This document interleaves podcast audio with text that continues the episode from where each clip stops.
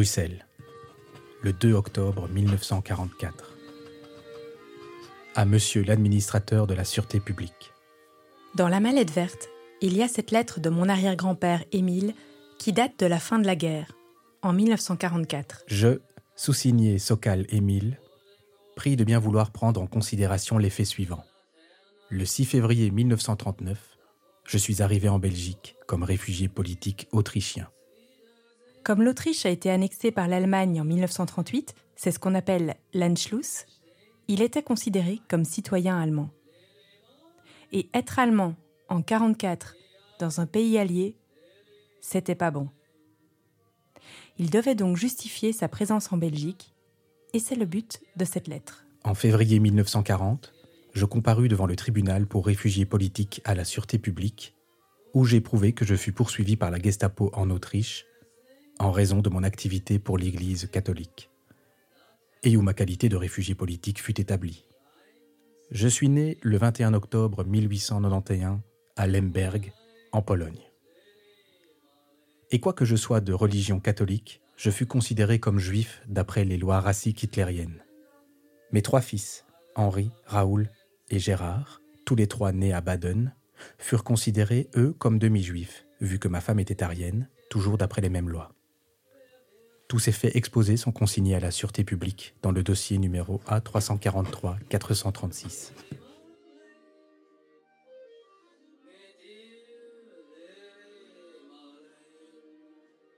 La mallette verte, une série de Perrine Sokal.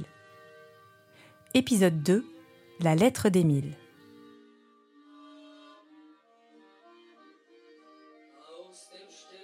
Qui était mon arrière-grand-père, Émile Sokal Parmi tous les documents de la mallette, cette lettre me captive tout de suite. C'est la seule écrite de la main d'Émile. Et c'est peut-être mon contact le plus intime avec mon arrière-grand-père. Alors j'ai eu envie de parler de lui avec quelqu'un qui l'a bien connu. Émile a eu trois fils. Il y avait mon grand-père, Gérard, le plus jeune, je vous en ai déjà parlé, et il y avait aussi Raoul et Henri. Alors tous les trois sont morts aujourd'hui, mais la femme de Raoul, Marie-Thérèse, elle, est encore en vie. Et elle a bien connu Émile, qui était donc son beau-père. C'est la fille de Marie-Thérèse, Anne, qui m'accueille. Très bien, déjà en train d'enregistrer. Bah oui. Bah oui.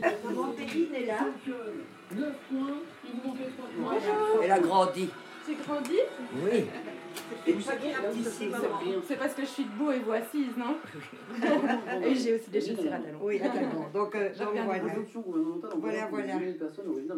Ça va bien Cet ustensile, C'est un ustensile pour enregistrer. C'est un micro. Un micro. faut le savoir. Je peux Oui, oui, bien sûr. Les enregistrés. Silence en tout. J'ai commencé à parler avec Marie-Thérèse de sa vie avec son mari, Raoul. Lui non plus ne parlait jamais de son passé, exactement comme son frère, mon grand-père. Mais ce que je voulais savoir aussi, c'est ce qu'elle savait sur mon arrière-grand-père, Émile.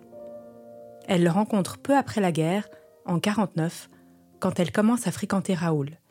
Et elle en apprend un peu plus sur son histoire. Euh, votre beau-père, il était comment, Émile? Paisible et bienveillant, je, ne peux dire que ça. Mais vous l'aimiez bien? Oh oui, j'aime beaucoup mon beau-père. D'ailleurs, bon, euh, quand il est tombé malade, c'est chez nous qu'il est mort, euh, réellement, nous l'avons pris. Non, il était adorable, mon beau-père. Je m'entendais très très bien avec lui. Quelle relation il avait avec ses fils? Il les avait protégés, il les avait nourris. Il faisait beaucoup de goulash. Je n'aime pas la goulash, mais enfin, je mangeais ça héroïquement. Et euh, il y avait une relation plus ou moins affectueuse, proche entre le père et ses fils ou? Non, oh, certainement affectueuse, mais pas démonstrative, si vous voyez ce que je veux dire. On sentait très bien qu'il était là, euh, euh, responsable, bon, mais plein d'humour. hein. Il était très drôle, très cultivé, bien entendu. Bon, enfin bon, en fait, euh, euh, son métier d'expert en art, alors qu'il était ingénieur civil et qu'il aurait pu continuer euh, sa carrière chez Skoda, puisque bon, c'était chez Skoda qu'il avait commencé. Non, ça c'était par choix, par goût. Je pense que bon, sa galerie à Vienne marchait bien. J'ai encore une photo ici, si tu veux. Ah oui, je veux bien voir après. Ou maintenant, oui, très bien. Une photo de leur enfance là-bas. Oui. Le père Socal, Henri, euh, Gérard et Raoul, mon mari, et leur mère. C'était une très jolie femme d'ailleurs. Je pense que quelqu'un a dû te le dire quand même. Euh, le père Socal euh, avait eu des ennuis avec les nazis parce qu'il avait planqué des objets religieux de valeur au moment où les, euh, où les Allemands sont entrés en Autriche. Bon, à ce moment-là, euh, il avait des relations d'affaires à Bruxelles. euh, il en avait à Londres. Il avait une galerie à, bon, en Autriche, euh, donc c'était à, c'était à Baden, Baden-Baden, mais qui avait une antenne à Bruxelles et une antenne à Londres. Ils ont voulu rejoindre Londres et se sont trouvés, c'était pas l'endroit idéal, à Dunkerque. Où, euh, je ne sais pas si tu connais encore un peu l'histoire euh, de la guerre. euh, la priorité, c'était de rembarquer les troupes anglaises et françaises parce que les Allemands avaient envahi la France. Tout ça était entassé sur des plages à Dunkerque. Bon, lui n'a pas pu prendre place, de sorte que, bon, ils sont rentrés à Bruxelles. Pas de carte d'alimentation. C'est la clandestinité la plus totale, c'est-à-dire, bon, ils ne bouffaient pas leur faim. Ils n'avaient pas de carte d'alimentation. Or, bon, qui n'avait pas de carte d'alimentation devait se débrouiller au marché noir. Et ça, ça coûtait bonbon. Et je pense que bonbon, il n'y avait pas. Je rappelle encore qu'ils habitaient un appartement misérable, mais alors misérable, euh, rue Botanique, où ils étaient entassés. C'était une espèce de maison de rapport où il y avait des réfugiés clandestins. Il y avait une dame autrichienne qui était là, ou- hongroise, qui habitait plus haut, qui venait vaguement leur faire le ménage. Le père Socal faisait la cuisine. Euh, bon, c'était pas très présenté, comme on dit, mais c'était bon. De marchand d'art cultivé, travaillant pour l'une des plus prestigieuses galeries de Vienne, Émile avait donc tout perdu en fouillant.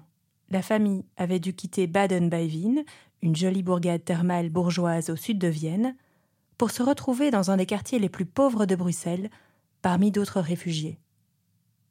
Là, Émile a survécu en vendant ses tableaux et en jouant de son expertise dans l'art. Bon, euh, il y avait pas mal de- d'Israélites euh, bon, qui avaient des collections. Comme il était, apparemment, il était connu comme expert, euh, il les mettait en pension, euh, il faisait son expertise. Et moi, je me souviens d'un canapé crevé, euh, et sur le, il y avait un corège plus authentique que sa tumeur. Et en plus, il avait quand même des relations dans le monde de l'art, hein, euh, de- de- des critiques d'art en Belgique, de sorte que, bon, il faisait des expertises. Les Juifs vendaient évidemment énorme, euh, leurs tableaux. Sous l'occupation, nous avons évité tout contact avec les autorités allemandes, sauf pour ma libération du port de l'étoile juive. Grâce au fait que mes fils étaient considérés comme demi-juifs et donc indignes d'être incorporés dans l'armée hitlérienne, et que, heureusement, les Allemands ne firent aucune enquête sur les réfugiés en Belgique, et de plus, comme nous vécûmes très retirés, nous avons échappé aux instigations des Allemands. Ma conduite sous l'occupation était toujours anti-allemande et loyale envers la Belgique fait que je puis toujours prouver par de nombreux témoignages. Marie-Thérèse m'a expliqué que si Émile avait pu échapper aux Allemands, c'était aussi grâce à ses relations en Belgique. Mon beau-père avait fait la guerre de 14 dans un état-major on ne faisait pas grand-chose et s'était fait des de relations. À ce moment-là, la Hongrie faisait partie de l'Autriche-Hongrie, donc ils étaient côté allemand et il avait retrouvé à la commandanture de Bruxelles des gens qu'il avait connus à ce moment-là dans les états-majors, où ils disaient on mangeait fort bien d'ailleurs, parce qu'on avait tous les grands chefs de Budapest et on ne faisait pas grand-chose, comme dans tous les états-majors. Et, et ces relations-là lui ont servi pendant la guerre? Ah ben oui, c'est comme ça, il est retombé sur des gens qu'il avait connus, avec qui il avait fait la guerre. Euh, en 14, bon, donc à ce moment-là, ça a fermé les yeux. Oui, ils ont eu de la chance, ils ont eu des complicités, euh, enfin bon, en tout cas, on a fermé les yeux. Émile avait donc su naviguer à travers les circonstances de la guerre pour survivre avec ses trois fils. Et il avait réussi à échapper au port de l'Étoile grâce à ses relations à la commandanture.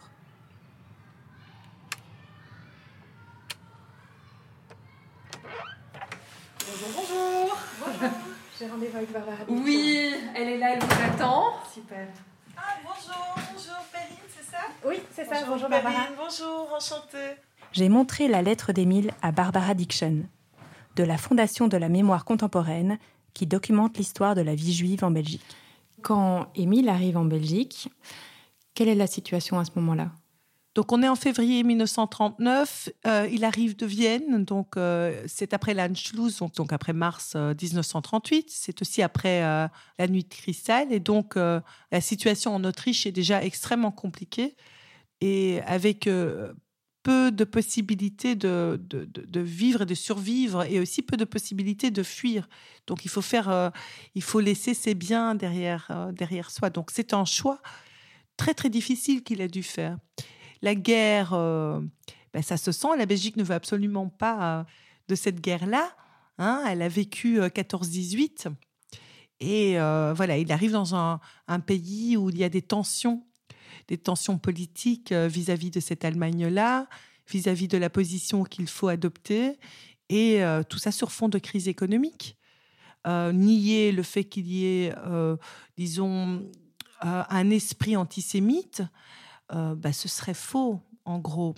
Parce que euh, on voit d'ailleurs dans les documents, je ne sais pas si c'est le cas dans les documents que vous avez consultés, mais dans les documents de, de la police des étrangers, que parfois, euh, même si c'est anticonstitutionnel, on remarque que le réfugié est juif et de religion israélite. Donc on intègre quand même cette idée-là de plus en plus.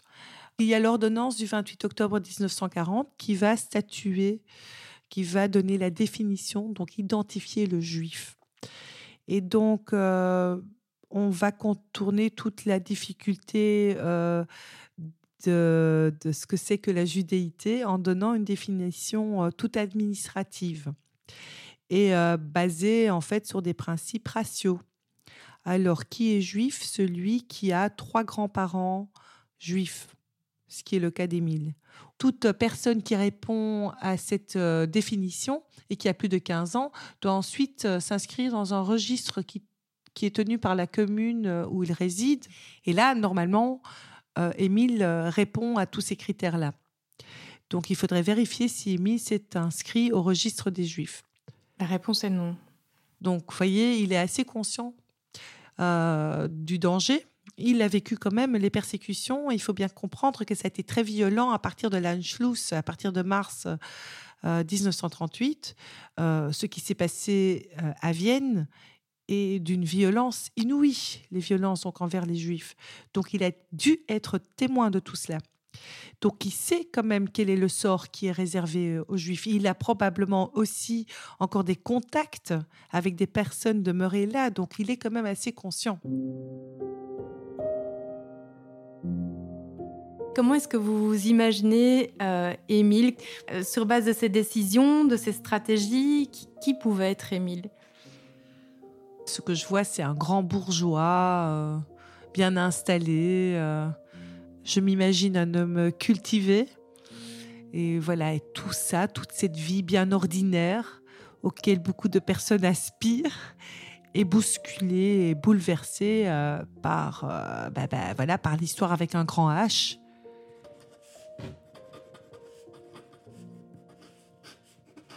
Mes fils, Gérard et Raoul, continuèrent leurs études à l'Institut Saint-Louis et à l'Université de Louvain, où Raoul obtint le grade de candidat ingénieur civil, tandis que Henri termina toutes ses études d'ingénieur à l'École centrale des arts et métiers de Bruxelles. Les instituts précités sont toujours prêts à reconnaître la conduite exemplaire et loyale de mes fils. Je me permets aussi d'ajouter que je suis issu d'une famille polonaise, dont un de mes cousins fut ministre en Pologne, et que, déjà pour cette raison, mon attitude anti-allemande est naturelle, d'autant plus que mon éducation fut entièrement polonaise. En raison de ces faits, je vous demande donc de bien vouloir m'autoriser à rester définitivement en Belgique afin de permettre à mes fils la continuation de leurs études et que je puisse m'y établir après la liquidation de mes biens en Autriche et en Angleterre. Veuillez agréer, monsieur, l'expression de mes sentiments très respectueux, Émile Sokal. Émile ne quittera jamais son appartement dans lequel ils ont vécu chichement.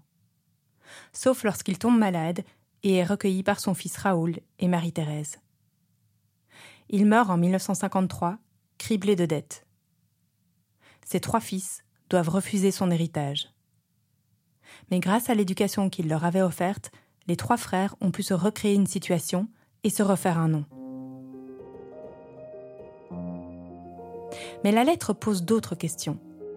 Qu'est-ce qu'Émile avait pu faire pour rendre service à l'Église et finir poursuivi par la Gestapo Aucun autre document de la mallette n'y répondait. Mais dans cette lettre, Émile y avait aussi laissé un indice.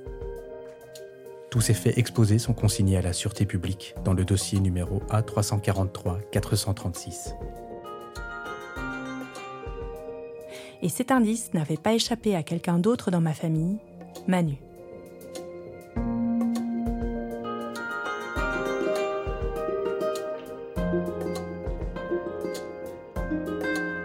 La Mallette Verte est un podcast réalisé par Perrine Sokal. Une production du Xara ASBL avec le soutien du Fonds d'aide à la création radiophonique de la Fédération Wallonie-Bruxelles et de la Fondation pour la mémoire de la Shoah. Pour en savoir plus sur les recherches et sur le contexte historique, rendez-vous sur le compte Instagram La Mallette Verte.